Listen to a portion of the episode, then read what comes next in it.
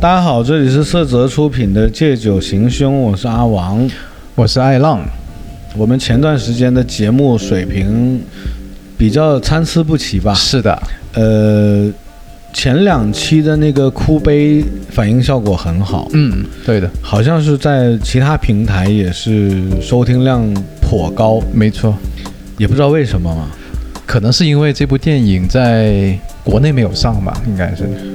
但是呼声很高，嗯很多人都略知一二，嗯但是又不太了解，对，可能是因为这个原因，我们的节目收听量就直线上涨。嗯，其实就那期节目，我们增加了很多订阅，也多了很多粉丝，哎，是的，而且很多人讨论这期节目，评论区很多评论，对，，是我们也是没见过什么大世面 啊，对，就就是就有那点播放量，可能跟别的主播比都没法比了。啊，但是就觉得其实录这种电影还是挺有意思的，嗯，没错，而且我和爱浪都是比较爱看电影的人，嗯，那今天我们就乘胜追击一下，好，接着就是继续蹭这种热度，好的，有什么好电影咱们就往下聊。可以，最近看了，不是最近，其实就是昨天，嗯，终于看到了我嗯期待已久的莫比乌斯，或者叫莫比亚斯，也是一个漫威的嗯比较中性的英雄吧，对，呃亦正亦邪，是，嗯，当然这个男演员也是可胖可瘦，嗯，可男可女。那太厉害了，这个，他之前拍过很多片子，我其实最早看他的，呃，应该说我看的他的第一部作品吧，嗯，那部片子叫《梦之安魂曲》，呃，其实是讲美国，感觉是八九十年代的事儿吧。嗯，呃，这部片子在那个禁播榜上面是榜上有名的，因为它有聊到一些相对敏感的话题。嗯，就是跟毒品有关。嗯，嗯，呃，男主叫杰瑞德·莱托，嗯，杰瑞德·莱托，嗯，网上现在很多人说他是一个冻龄美男，他是七一年的，哦，现在已经五十岁了。他二十多岁拍电影的时候的那种五官和样貌，嗯，跟现在基本上没什么区别。啊，而且他还是一个乐队的主唱，他们那个乐队的名字也比较奇怪啊、他们那个乐队名字叫，呃，我不知道这么翻译对不对，嗯，叫做三十秒去面膜，哦，或者是三十秒的面具，啊，呃，怎么讲呢？它的英文名叫 Thirty Seconds to Mars，哦，这个名字反正我是不太会翻译啊。呃 当然，他这个乐队也不会很火，但据了解呢，就是这个乐队是他跟他哥一起组的。嗯，早期的时候，可能那个时候也没红，嗯，他出身家庭条件也一般，嗯，家里没什么钱，可能当时是有唱片公司说要签约，嗯，就很高兴就签了。嗯。也算是签了一些不平等条约吧。最后，呃，因为一些违约的事项，也给唱片公司赔了一大笔钱。哦，对，那这个演员呢，嗯，其实我认为他真的是很帅，而且帅的很有味道那种。就是这个杰瑞德·莱托啊，嗯嗯、我在那个《梦之安魂曲》里面看到他的时候，他就是演一个瘾君子，就是说他，嗯、不务正业啊，嗯跟一个黑人小兄弟两个人，嗯、倒买倒卖，做一些毒品生意，有一个女朋友，但他这个女朋友必须提一下啊，他这个女朋友，我是觉得当年就很漂亮了，啊，后来也演过很多片儿。他女朋友叫珍妮佛·康纳利，嗯呃，这个女演员演过，你肯定看过，就是那个《地球停转日》。哦，看过跟基诺里维斯一起合演的，她演那个啊孩子妈妈，哦哦，那我对，知道了，就很亮，漂亮。对，但是，呃，《梦之安魂曲》是这个女演员刚出道的时候的样子，嗯，真的非常漂亮。很青涩，嗯，整部片子还有一些嗯不让看的镜头，嗯，所以呢就可以看一看。嗯就《梦之安魂曲》讲的是那个时期的美国的一些毒品的状况，还有一些滥用药物的一些嗯，现象吧嗯呃，戏里面他母亲就是一个滥用药物的一个中老年妇女，啊，啊，也是后来出现了各种幻觉，嗯整部片子还是挺奇特的。我看这部片子的时候就觉得杰瑞德莱托是一个超级帅的大帅哥。嗯那说到我们今天要讲的这个《莫比乌斯》或者是《莫比亚斯》这部电影呢，中文叫做《暗夜博士》，嗯，嗯，反正国内好像翻译成《莫比亚斯》。对，这部片子我大概是一两年前看到了宣传片儿，哦，呃，应该说是漫威里面的一个吸血鬼英雄。嗯我当时看到这个宣传的时候，就特别期待这部作品，因为我自己本人就对吸血鬼的所有的影视作品都很感兴趣。嗯，我记得我看过最早期的是，呃，五几年的一部吸血鬼电影。啊，啊，然后就一路基本上是相关的吸血鬼片子我都看，嗯，暮光之城》系列会比较年轻化一点儿。对，呃，嗯德古拉那些，对，有关于很多很多跟德古拉伯爵有关的一些呃影视作品，甚至乎有说，其实德古拉伯爵早年并不是一个吸血鬼，嗯，只是说他是在战场杀敌，哎，啊、非常英勇。呃，当时是他把敌人全部都扒了皮，嗯，呃，挂在他自己的城墙外，呃，算是一种示众吧。那导致很多他的对手和敌人都闻风丧胆，嗯最后也是，呃，各种谣传呐、就说这个德古拉伯爵不是人，是恶魔，啊，是吸血鬼，比较残忍，对，最后从这儿演变出后来的故事，就讲嗯这个德古拉伯爵是个吸血鬼。那其实世界上到底有没有吸血鬼，这个很难讲。对， 你看咱们看外国片儿，有这种能变成蝙蝠的，啊、嗯穿着个立领，是，多数都是一个大背头，两颗尖牙，对，呃，住在古堡里。都是伯爵，对，啊这种是属于呃欧美派系的。嗯吸血鬼。那后续呢，到了林正英时代啊，嗯就有了我们所谓的僵尸，港或者片嗯是港片的吸血僵尸。，对，它不叫吸血鬼，它叫吸血僵尸。嗯呃，多数大家比较深入民心的造型，就都是那套清朝的服装哎，啊，都是蹦一蹦一蹦，双脚同时弹跳式的前行。对手得是举着在前面立着的，啊是，呃，关于这个香港的吸血鬼的由来啊，我其实是这么看的。嗯我之前早期在节目里也有聊过，因为中国在很古老的一些呃文学作品啊、记载啊，包括《聊斋》嗯，这么经典的古书里，嗯都没有提到过吸血鬼或者是吸血僵尸这种概念的呃恶灵吧，啊对或者是这种妖魔、嗯丧尸啊、吸血鬼这些很少。非常少，反倒什么狐仙呐、琵琶精啊，哎对，以对仙跟精啊，对，什么东西西成精了比较多。是，呃，吸血鬼是我认为啊，嗯完全是在呃，应该说是七八十年代、八九十年代那个时候，香港比较呃受更多的西方文化的一些影响。嗯那看到了外国有这个吸血鬼、吸血僵尸，对，那就理所当然地认为我们中国也要有相对应的吸血鬼、吸血僵尸。哎是，那为了让它表现出更强烈的中国化符号，嗯就硬是把清朝人变成了吸血鬼，是，就感觉明朝是没有吸血鬼的，哎对，唐朝也没有。服装不同，啊，来的全都是清朝的。哎嗯是， 那你看所有的林正英作品，包括那个符贴在额头上啊，嗯包括棺材板一跳出来，全都是清朝的。哎清朝也不知道得罪谁了， 反正我觉得应该这么讲，整个呃所有的就是我们看到的亚洲派系的吸血僵尸的影视作品，嗯，我敢说都是香港人创作出来的，我觉得也是，都是编的。对，编完之后呢，就无限的去影响下一代人呢、嗯后人呢、，嗯后续就影响到国内早期香港的影视作品，也是对国内的影视作品有很大的影响力的。嗯嗯，然后来没错国内呢，再去拍一些所谓的僵尸电影的时候，嗯也会摆出这个清朝服装啊古装造型的僵尸。 是，那后续呢，又把湘西赶尸结合在一起，嗯嗯，摇铃铛啊，这些僵尸手都搭着肩膀往前跳啊，嗯对，这个东西其实我觉得也是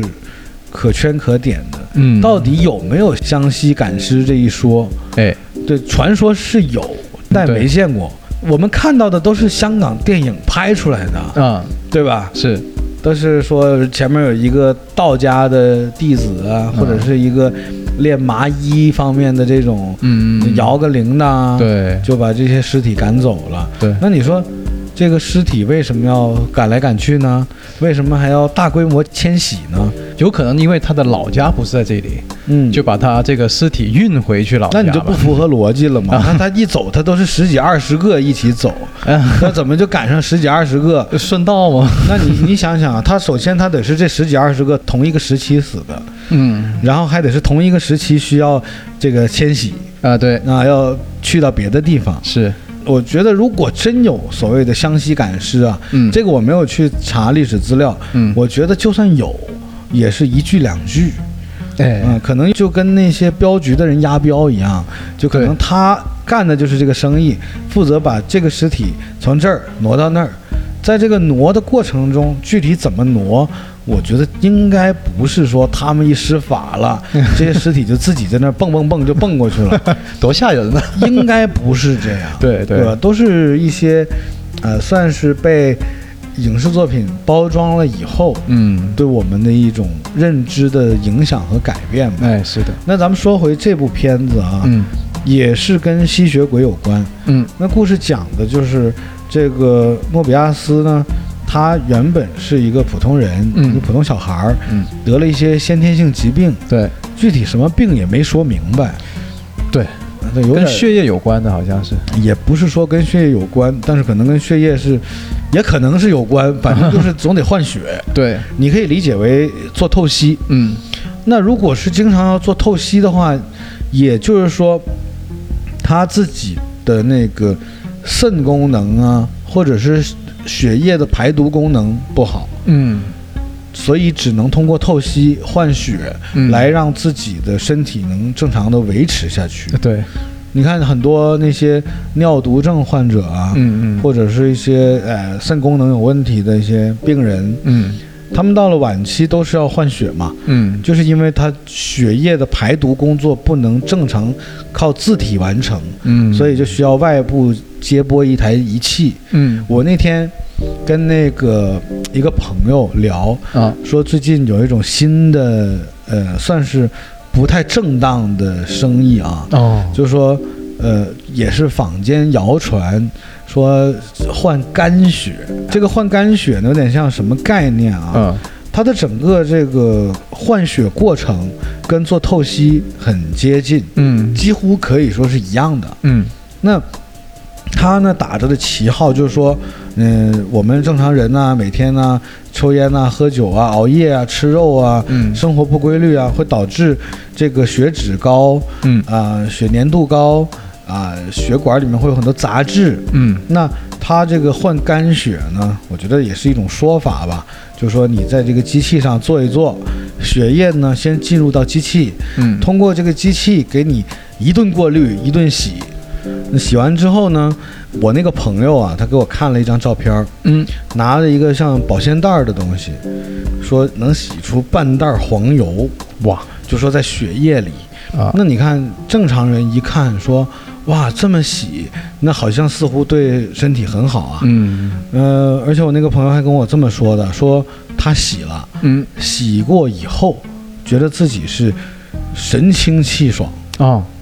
就是感觉整个人焕然一新，精神焕发。哦嗯，说还瘦了，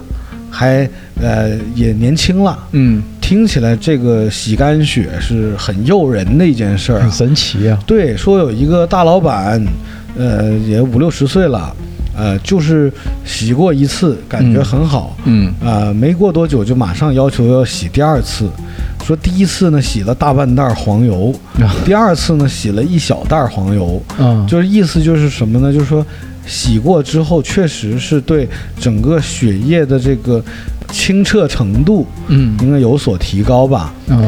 那么呢，我听完了以后也是有些许的动心，嗯就觉得哎呀，这么多年对吧？呃，喝酒吃肉、抽烟熬夜，嗯可能按照这个朋友的介绍，似乎我们的血液也干净不到哪儿去。哎那换一换，似乎更健康。对那么呢，我就选择了先咨询一下张小泉医生，嗯因为张小泉医生大家都知道啊比，较权威对他往期的节目，对不对？对而且他们医院也有做透析的设备。嗯那其实我之前也听说过关于透析的一些说法，嗯就说到底这个通过机器帮大家清洗血液好还是不好？嗯那呃，比较权威的医学方面的说法呢，是说只有极度病重的病人，他丧失了自己自身的血液排毒能力，嗯才需要用这种透析的设备来做一种人工的血液清理工作。嗯那么如果说一个正常人，一个没有问题的人，他经常去做这种所谓的洗血、做血液清理的这种动作的话啊，嗯反倒对身体有害而无利。嗯为什么呢？就说它这个清洗血液的这个机器啊，嗯它除了把你血里面的所谓的油脂啊、杂质啊洗掉以外，嗯它还会把你血液里面的一些对我们身体有益的东西顺便洗走。哦那就这个会绝对是对身体是有一种影响的。啊明白那也就是说，正常人，我们医生是不建议使用透析的方式嗯去做血液清洗的。嗯那么这个换肝血的机构，呃，也是就是号称帮别人洗这个血的这种呃盈利机构吧，或者单位吧，嗯也是打着各种呃医疗口的旗号，嗯号称日本机器嗯怎么怎么厉害，怎么怎么不同，呃，后来张小泉医生给我破案了嘛，啊他就说这些所谓的医疗中心呐、这些洗血中心呐、嗯都是不那么健康的，嗯呃，他们其实是不会那么负责任的，嗯而且真的把你血液里面的一些杂质和好东西同时洗走了，你也不知道。对嗯，因为这个东西它不是说立竿见影的，嗯它可能好的感觉会立刻有，嗯但是当你的身体里的一些有益的物质被洗走了，它的隐患很有可能是在后期，哎或者是在稍晚的时间段才能体现出来嗯它的这个伤害和破坏性。嗯所以呢，张小泉医生就说，千万不要做这种尝试，嗯这个是不靠谱的。而且会不会这样洗着洗着会上瘾呢？洗上瘾这个就因人而异了啊。啊但是就在张小泉医生跟我肯定的否定了这个产品、这个洗肝血的这个项目以后，嗯没过多久，我就在视频号上面看到，嗯呃，市场监督部门去查处这种，呃，算是黑作坊也好，或者是这种呃无证无照经营的这种换血机构。嗯反正视频里，嗯，视频里告诉我们，就是这种机构是没有得到所谓的认证，哎对它是属于违法，嗯嗯是属于无照经营的，啊嗯而且对身体一定是没有太大好处的。嗯所以呢，正常人就不要去用这种机器换血。嗯那说回《霍比乌斯》或者《霍比亚斯》这部电影呢，他和他的小伙伴儿从小就要靠换血来维持自己的身体，也不叫维持身体健康吧，叫做维持身体能正常运作。对这个就是算是一种吊命的方式，对有点像对，也是没有办法的办法。嗯嗯是所以这两个小孩儿呢，从小就是也算是患难之交吧。嗯大家小的时候都是，呃，也不能跟像正常孩子一样到处去玩儿啊，对也不能奔跑啊、嗯跳跃啊，嗯每天只能躲到房间里，嗯可能也晒不到太阳，是所以两个孩子呢都是那种，呃，面无血色的状态，对身体健康不好，嗯而且又受到一些健康孩子的歧视，对反正影片是这么写的啊。是那么呢，这个霍比亚斯呢，就这个从小呢就非常的努力学习，嗯他就是希望能通过学习知识改变命运嘛，哎，对，他希望能改变自己的这个状况，嗯他就学了医，嗯后来还拿了诺贝尔奖，嗯，还成为了博士，是，因为他发明了一种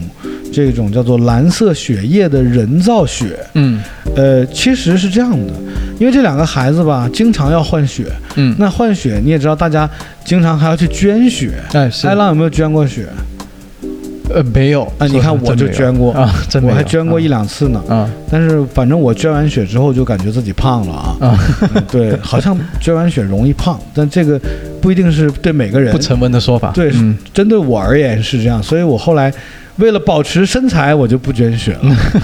那说到捐血呢，嗯就是说血液其实还是很稀缺的。是，霍比亚斯呢，他是为了解决这个血液用血难的问题嗯啊，他就研究出了这个人造血。嗯这个人造血呢，它能帮助病人，反正这也是电影里是这么说的啊，哎是是，就是意思就是你换成我这个蓝血一样，你也能活，嗯你也能维持生命对，啊，也能解决一些问题。嗯他研究这个成功了。嗯嗯、成名了。但是呢，他觉得这个人造血呢，也只是能解一时之渴，嗯嗯缓一时之急，对，它不是一个治本的方式。嗯那怎么办呢？于是乎，他就在蝙蝠身上做研究。嗯嗯、他就发现有一种嗜血蝙蝠，嗯这种蝙蝠呢是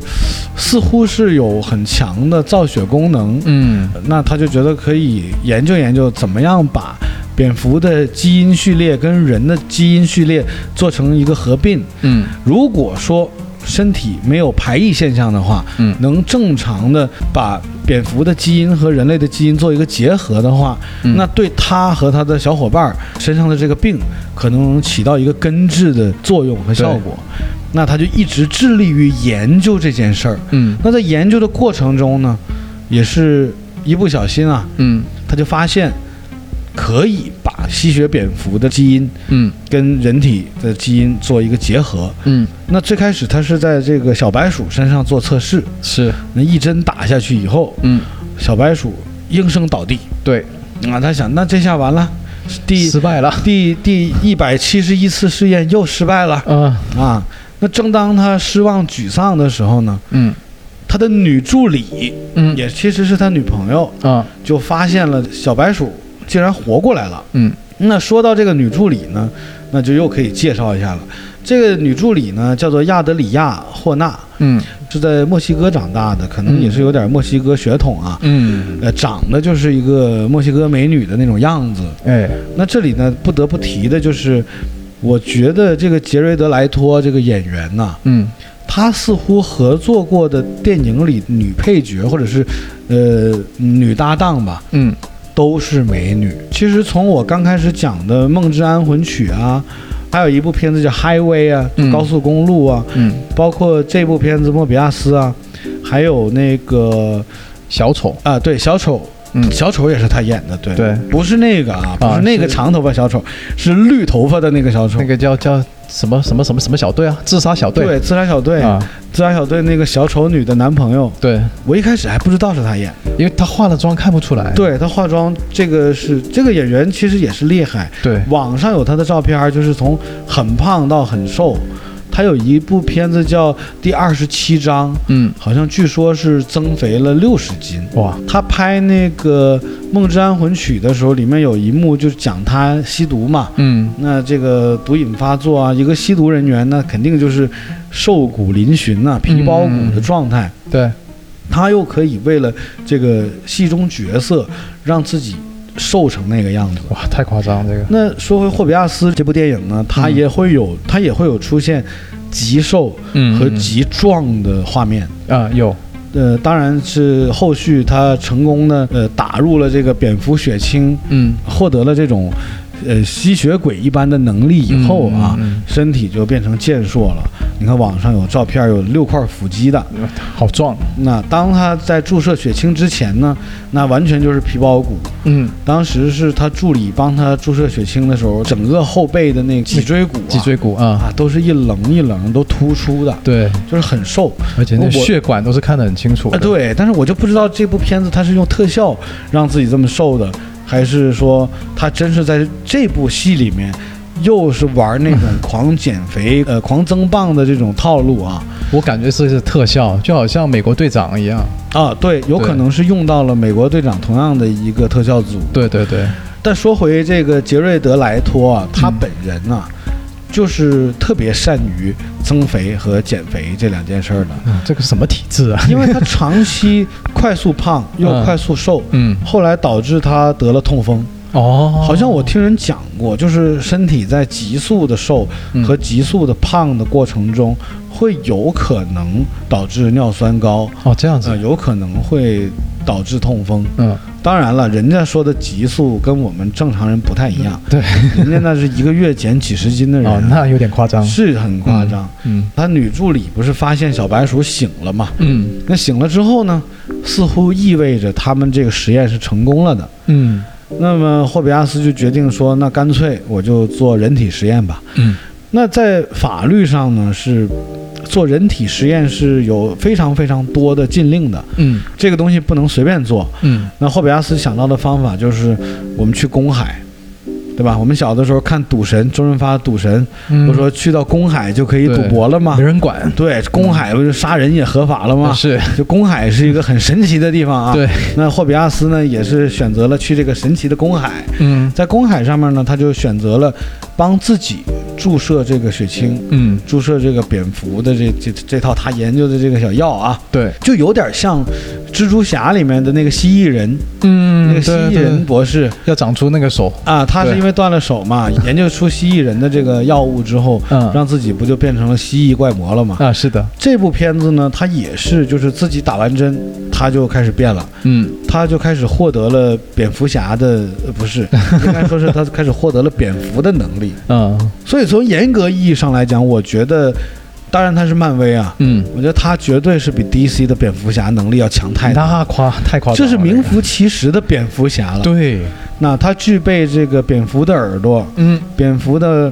呃，其实蝙蝠没有视力啊，嗯，它是靠声波传感，对声呐，嗯而且还可以飞。嗯它飞的时候呢，它是可以避开所有的障碍物的，对，子弹打过来，它是可以自然而然的躲开的，它可以看到那个气流它，根本打不到它，哦对而且力大无穷。是，呃，这个我不知道为什么有了蝙蝠的能力以后就可以力大无穷啊，而且开始有嗜血的这个现象。对，那刚好呢，他自己在变异之后嗯成为了这个半人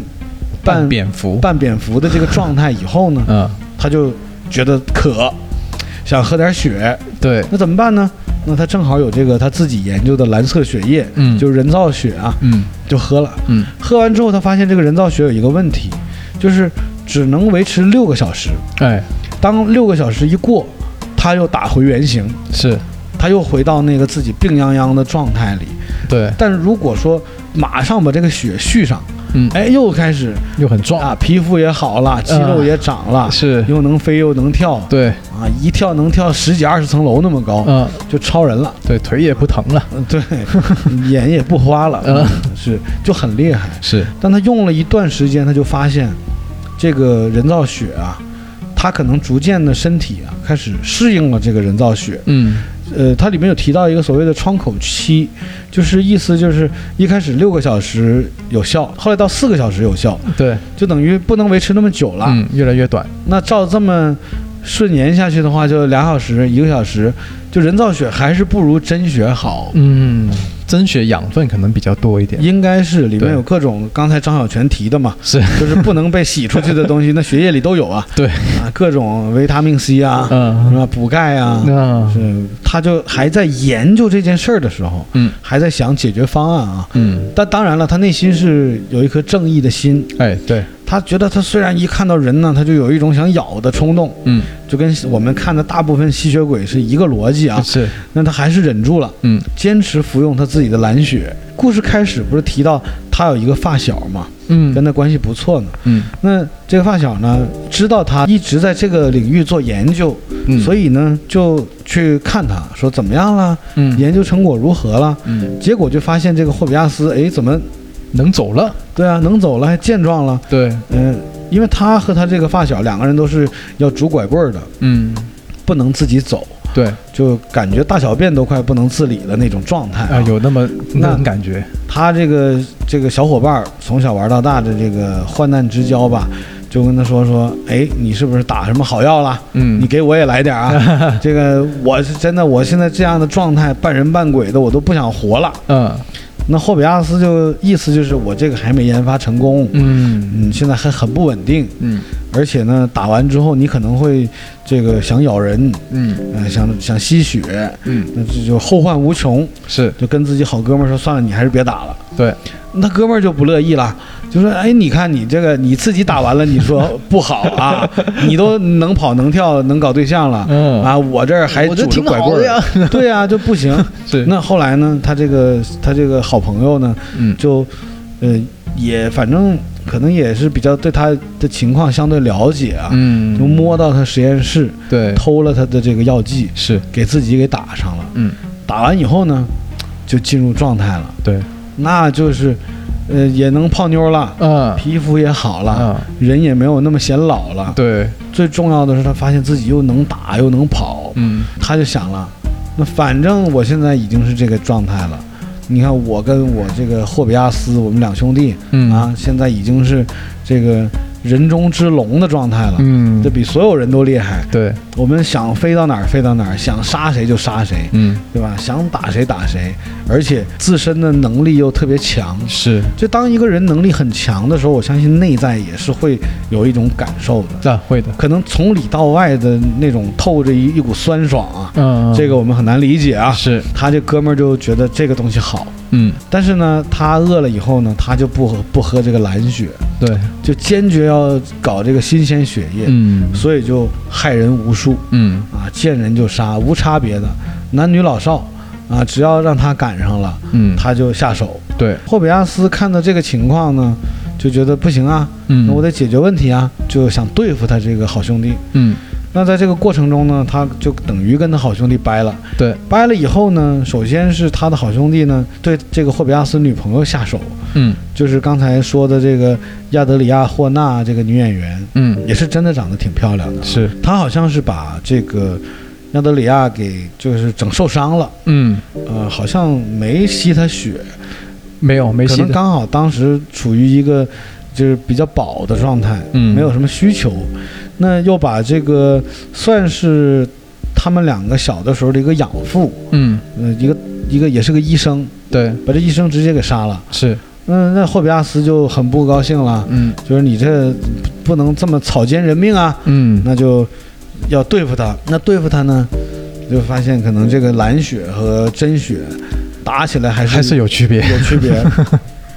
这个蓝血可能是少一些呃一些物质吧那。个力量对嗯，那当然了，他去主要他是先是去救他的女朋友，对就是他的这个美女助理啊。嗯那这个助理呢，就已经是处在这个奄奄一息的状态。对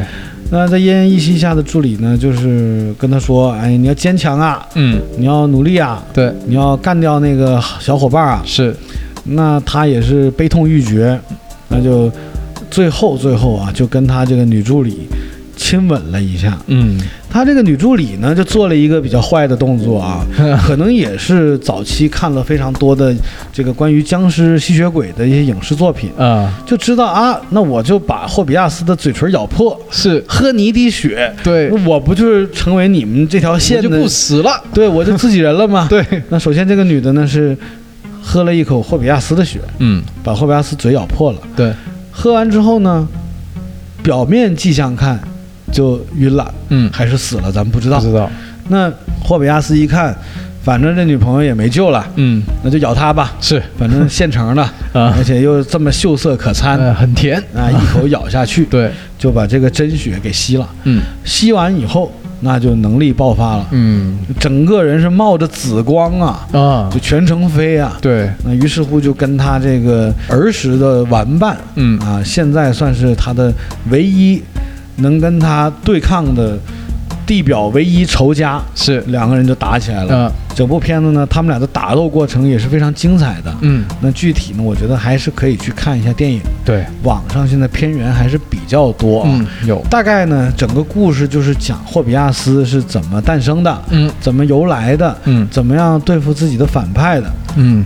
这个时候呢，必须请出我们的艾浪。好，艾浪呢，就是对《霍比亚斯》这这部漫画呢，还是比较了解的，嗯，因为毕竟大家也知道，漫威都是漫改的啊。对，漫改呢，就两家公司，一家 DC，一家 Marvel。嗯 DC 呢，就是超人、蝙蝠侠、正义联盟，嗯，嗯是吧？对还，有自杀小队是，啊。漫威呢，就是复仇者联盟对，啊，漫威宇宙。嗯那大家也都相对了解。嗯那这里不得不提的就是杰瑞德·莱托吧，嗯，他之前《自杀小队》里面是演那个小丑嘛，对，也就是蝙蝠侠的头号劲敌。是，他饰演小丑的时候，他应该是算是签给了 DC，DC 嗯是属于华纳的，嗯签给了 DC 华纳。后续呢，现在又来拍这个《霍比亚斯》啊，嗯，他算是背叛了 DC，签到了索尼漫威，嗯那就算是从一家呃漫改公司签到另一家漫改公司了。嗯，那对也就是说，后续我们再看自杀小队的任何作品，应该再也看不到那个绿头发的那个小丑了。对，但是反过来讲呢，可能会从这里开启这个霍比亚斯的宇宙了。会，而且你看，这个女助理她后续因为吸了霍比亚斯的血，嗯也变成了女僵尸。嗯后续可能是她和她的女助理能形成一个新的组合。对一个搭档对那整部片子片尾呢还有彩蛋。是，那首先还是让艾浪先给我们介绍完，在漫画里面霍比亚斯是一个什么样的概念啊？啊，可以，其实漫画里霍比亚斯也是这样变成僵尸，对，也是也是这样变成的，而且。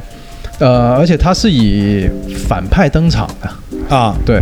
呃，登场的时间在这个《神奇蜘蛛侠》的一百零一期，大概是七一年的十月，就一九七一年十月。哦，一九七一年就有霍比亚斯这个角色了。哎，对，。没错，但你看他那个外观造型啊，嗯其实他变异了以后，真的只适合演反派。，哎，是，你说他是正派，他没人能相信呐、没错，这整个片子其实也是，就是我觉得会找这个杰瑞德·莱托来演这个角色的主要原因，有可能就是因为杰瑞德·莱托长得太帅。 对，当他帅了以后，一变成僵尸的样子的时候呢，又足够丑，就是这个反差逻辑啊。而且他还有一种就是可正可邪的那种感觉。哦，你是说这个这杰个瑞德莱托这个角呃对对色对是吧？，对对，杰瑞德，他有这个感觉。对是，，你说他好也行，他坏也行，对，其实就是演员功底够嘛。没错，因为在这个漫画里面呢，其实他心里面是并非想做反派的，嗯他用了这个血清之后呢，他自己觉得自己又不像人，又好像鬼一样，嗯嗯但是呢，他又不断的去找方法让自己变回人。因为他内心是正义的，对，他总想着就是我不能去伤害人。。对，没错，他用意自己的正义之心、强大的意志力来克制、抑制自己，不要去伤害人、去吸人血哎，对，没错。其实后期呢，就是这部漫画的后期呢，这个霍比亚斯他是受到了那幽灵骑士的影响。幽灵骑士是谁啊？幽灵骑士就是那个呃啊，骷髅头，骷髅头头对会着火，嗯着火的那骷髅头，骑着那个摩托车，然后锁链。呃，幽灵骑士就跟霍比亚斯说，呃，你可以吸血，但是你应该吸那些呃犯罪的人或者是啊罪恶的人的血，那你就是制裁他们。嗯哦，然后霍比亚斯就觉得没错，呃，就是他心里面还是保留了那个就人性，所以后期他是人性就战胜了他那种魔性，所以他就变成了正义的英雄了，大概是这样的一个过程。啊，就是因为他去杀坏人，嗯所以就成了正义英雄。，对，而且漫画里面说到，就是他最早是跟蜘蛛侠是对立的，哎，对，为什么呢？因为他加入了那个，大家还记得，就是有那个蜘蛛侠电影里面不是有一个因为收破零件儿的啊、对，收破零件的那个会人飞的啊、嗯然后在那个那个外星的那个飞船上面把那个破零件收回来之后，做了很多呃外星的武器嘛。就是那个有翅膀那个人，他是知道蜘蛛侠是谁的，嗯就因为他女儿曾经跟蜘蛛侠有过那么一小段，嗯，对。然后这个人后来被抓了以后，他又越狱成功了，然后就找到了霍比亚斯，啊，他就等于拉霍比亚斯入伙，哎，对，联手对付蜘蛛侠。没，错，那就是应该说，我觉得他是算是给霍比亚斯洗了脑，嗯，让霍比亚斯对蜘蛛侠产生了一些误会。哎，对，而且好像在电影里，